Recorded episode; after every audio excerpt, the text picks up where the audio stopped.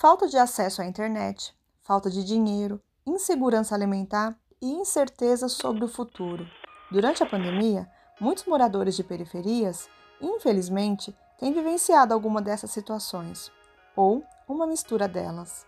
Mas, dentre eles, existe uma parcela que conta ainda com outros agravantes e também ainda menos atenção. Eu estou falando dos imigrantes que vivem no Brasil.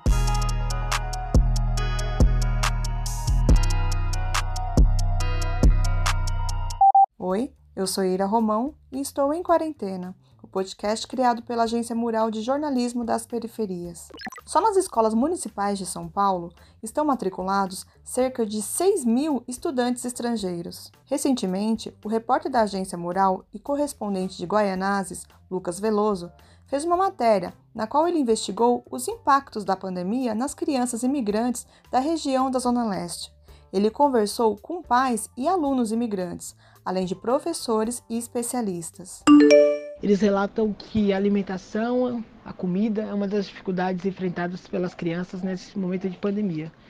Porque a escola, além da questão da educação, é o espaço onde eles têm para ter uma alimentação saudável, uma alimentação que deixa eles ficarem o dia todo saudáveis, enfim. A outra coisa é o próprio acesso à educação, às aulas. Porque longe das salas de aula, com o distanciamento social, enfim, eles não têm outra forma de aprender. E essas famílias não têm celulares, não têm computador em casa. O acesso remoto é muito mais dificultoso. Na Zona Leste, 59% dos alunos imigrantes que estudam na rede estadual são bolivianos, seguidos por haitianos, angolanos e venezuelanos.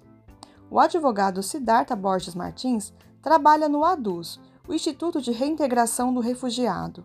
Ele explica que, mesmo antes da pandemia, a criança imigrante em fase de alfabetização já tinha características diferentes na aprendizagem. O aluno que está sendo alfabetizado, a criança de 6 anos, 7 anos, que tem pais que falam em casa outro idioma que não o português, essa é uma criança bilíngue, que ela está sendo alfabetizada, está aprendendo dois idiomas ao mesmo tempo. Então, esse aluno na escola, ele demora um pouco mais para aprender as lições da, da professora na alfabetização. Mas ele não demora, é, ele acompanha a classe para entender as lições de matemática. Por quê? Porque esse aluno está aprendendo duas línguas ao mesmo tempo. A agência Mural perguntou à Secretaria Municipal de Educação sobre as questões envolvendo a educação remota dos alunos imigrantes. Eles nos disseram que foram traduzidas parte dos cadernos pedagógicos, trilhas de aprendizagem, para inglês, espanhol e francês, para atender esses estudantes e suas famílias. O material está disponível online no portal da Secretaria Municipal de Educação. Para saber mais sobre o assunto, acesse o site da Agência Mural, agenciamural.org.br, e confira a matéria especial do Lucas Veloso sobre o tema. Por aqui, a gente segue em quarentena, desejando que tudo isso passe logo.